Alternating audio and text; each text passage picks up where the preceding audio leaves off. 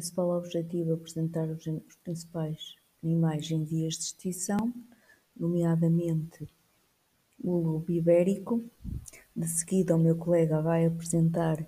as principais causas que estão a pôr em causa o lobo ibérico. E depois, por último, temos aqui um ativista que se chama Miquelina em Ação e que vai ter a oportunidade de apresentar o seu plano no sentido de diminuir estes animais em vias de